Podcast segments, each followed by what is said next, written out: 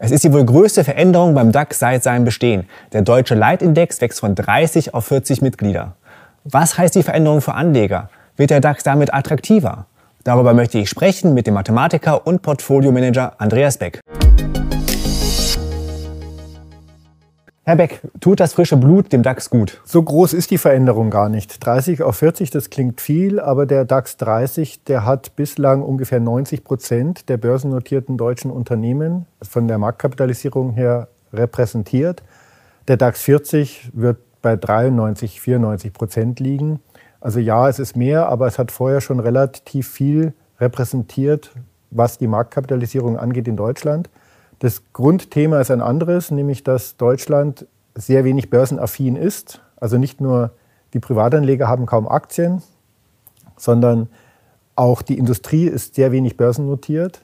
Und ähm, insofern hat der DAX 30 die deutsche Wirtschaft nicht wirklich abgebildet und der DAX 40 tut das immer noch nicht.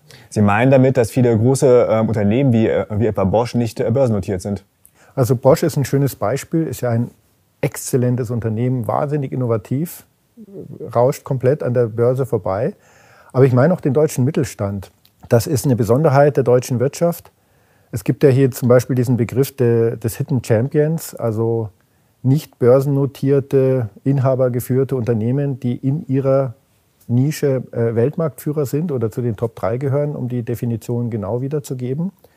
Es gibt ja hier zum Beispiel diesen Begriff de, des Hidden Champions, also nicht börsennotierte, inhabergeführte Unternehmen, die in ihrer Nische äh, Weltmarktführer sind oder zu den Top 3 gehören, um die Definition genau wiederzugeben.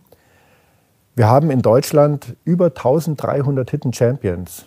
Ja, wenn ich jetzt andere, andere ähm, Wirtschaftsräume anschaue, bei den USA bin ich vielleicht bei 360, Japan bei 220, alle anderen Länder haben noch viel weniger. Also wir haben hier eine sehr einzigartige und eigenartige Struktur in der deutschen Wirtschaft, die dazu führt, dass auch ein DAX 40 nicht wirklich unsere Wirtschaftskraft äh, widerspiegelt.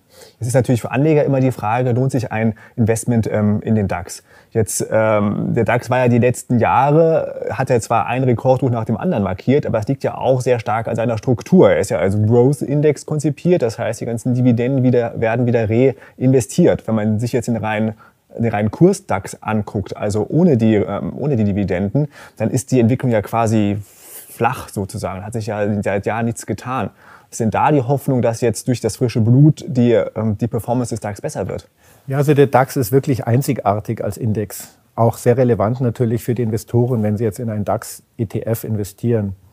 Also eine Besonderheit vom DAX ist, also soweit ich weiß, der einzige große Aktienindex, der wirklich alle Dividenden be berücksichtigt. Also es sind, man nennt das einen Gross-Index, und der unterscheidet sich von einem Performance-Index, dass Performance-Indizes, wie sie existieren auf den MSCI Europe, auf den S&P 500 etc., dass die die Dividenden zwar reinvestieren bei der Berücksichtigung der Indexstände, aber nicht die vollständigen Dividenden.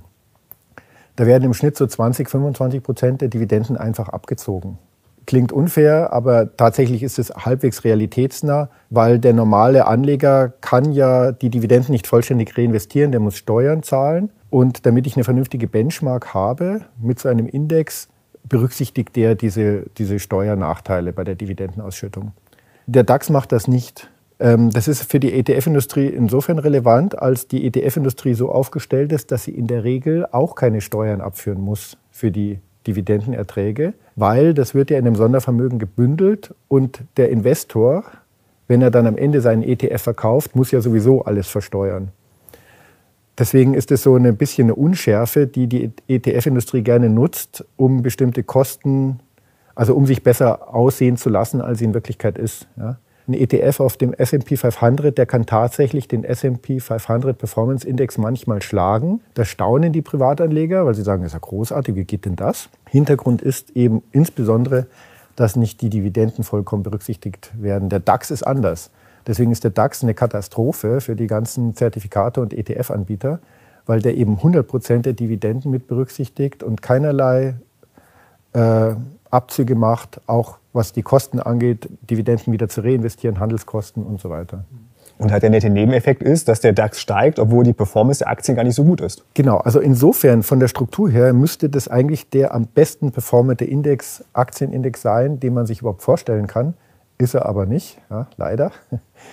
ähm, ja, das ist auch wieder so eine Besonderheit. Ich meine, die deutsche Wirtschaft ist ja tatsächlich sehr, sehr altmodisch, um es mal so zu sagen. Also wir haben sehr viel klassische Industrie. Jetzt sind wir viertstärkste äh, Wirtschaft auf der Welt. Wir haben einen sehr starken Export, aber wenn man sich das mal im Detail anschaut, dann geht zum Beispiel über die Hälfte unseres Exports zurück auf Automobil, Maschinenbau, Elektrotechnik, ganz klassisch äh, produzierende Industrie. Und das spiegelt sich auch im DAX wieder. Also der DAX, in seiner, also der DAX 30 in seiner Form wurde ja 1988 eingeführt. Und von diesen 30 Werten sind acht immer noch dabei, und zwar Schwergewichte. Also ich nenne hier mal Siemens, BASF, Bayer, Volkswagen, Daimler, Allianz und so. Es hat eigentlich wenig Veränderung gegeben. Gut, eine SAP ist dazugekommen, aber ansonsten, wenn man sich jetzt so andere Indizes anschaut, wie den S&P 500, die sind halt heute dominiert von Internetfirmen, von Plattformökonomie, wo wirklich irre die Post abgegangen ist, wo monopolartige Renditen erwirtschaftet wurden, die auch ganz wesentlich dann dafür verantwortlich sind, dass diese Indizes solch eine, eine Performance hingelegt haben. Und das findet man in Deutschland eben nicht. Also der DAX ist, wenn man so will, ein Value-Index. Wir haben ganz klassische Industrie im Schwergewicht. Ausnahmen sind gegeben, aber relativ gesehen zu anderen Indizes auf der Welt sind wir halt sehr altmodisch unterwegs. Aber das kann auch wieder ein Vorteil sein. Es wäre ein Vorteil in welchem Szenario? Wenn ich mir die anderen Indizes anschaue, die so wesentlich besser performt haben wie der S&P 500, dann liegt das im Wesentlichen an der Plattformökonomie, an Internetfirmen, die halt auch sehr hart gespielt haben. Ja, also was Steuervermeidung angeht, die haben monopolartige Renditen vereinnahmt, haben überhaupt so ein Regulationsarbitrage betrieben. Ja, Gesellschaften schauen sich das immer eine Zeit lang an und man sieht jetzt schon an China, aber auch in Amerika gibt es ja sehr scharfe Tendenzen, dagegen vorzugehen. Auch in Europa gibt es sehr scharfe Tendenzen, sich das nicht mehr länger anzuschauen. Also es gibt halt dadurch, dass wir so träge und so langsam und so klassisch in der Industrie unterwegs sind, im produzierenden Gewerbe, machen wir nicht jede Mode mit. Wir machen dann auch nicht jeden Kursanstieg mit. Aber insgesamt ist der DAX eigentlich sehr, sehr solide aufgestellt. Und, und wenn man die These vertritt, dass irgendwann wieder auch das, die Zeit kommt, wo, das, wo die Firmen, die wirklich Dinge produzieren und nicht nur Plattformökonomie betreiben, dass die wieder größere Stücke vom Kuchen abbekommen, dann spricht es dafür, dass auch der DAX wieder bessere Zeiten erleben sollte. Lassen Sie uns doch mal darauf zurückkommen, ob der DAX jetzt attraktiv für Anleger ist oder nicht und wie weit jetzt der DAX die Stärke der deutschen Wirtschaft widerspiegelt. Wir erleben ja alle paar Monate ein neues Rekordhoch beim DAX und das lässt ja den Anleger glauben, mit der deutschen Wirtschaft ist alles in Ordnung, äh, die Unternehmen sind stark, denn die Aktien sind gefragt. Aber wenn ich mir das so anhöre, dass das ähm, ja vor allem darauf beruht, dass Dividenden immer wieder reinvestiert ähm, werden, dann ist ja die Stärke des DAXes eigentlich eine ähm, Illusion. Der Hochkurs des DAXes, also so Rekordstände des DAXes sind eine Illusion. Aber der DAX ist in, insofern auch ein sehr schönes Bild, warum es sinnvoll ist, langfristig breit gestreut in Aktien zu investieren. Gut, die deutsche Wirtschaft ist jetzt nicht so wahnsinnig breit gestreut. Ja, da gibt es natürlich auch noch breitere Möglichkeiten. Aber wenn wir jetzt nur die nehmen, es ist vollkommen klar, dass das, was heute ein Höchststand des DAX ist, in zehn Jahren eine Krise des DAX wäre. Das ist deswegen klar, weil ich eben Unternehmen habe, die im Sinne der Marktwirtschaft nur Dinge produzieren, wenn sie damit Renditen erwirtschaften. Also die haben alle relativ hohe Eigenkapitalrenditeanforderungen. Wenn die nicht erfüllt werden, wird sofort der Vorstand entlassen oder es wird, was weiß ich, umstrukturiert. Ja? Da ist ja der Markt sehr brutal. Und wir reden hier von Unternehmensgewinnen bezogen auf den Börsenwert von 5, 6, 7 Prozent. Die werden erwartet von den Investoren und die Firmen werden entsprechend gesteuert. So, wenn ich jetzt darauf einen Zinseszins rechne, der exponentiell wirkt wie ein Coronavirus. Ja. Heute weiß jeder, was exponentielles Wachstum ist. Das war vor einem Jahr noch anders. Der also so eine steigende äh, Dynamik bekommt, dann ist auch klar, dass allein über die tesorierten Unternehmensgewinne der heutige Kursstand vom DAX in zehn Jahren äh, eine Katastrophe sein würde, weil das würde bedeuten, dass der Substanzwert der Unternehmen sich ja fast halbiert bis dahin.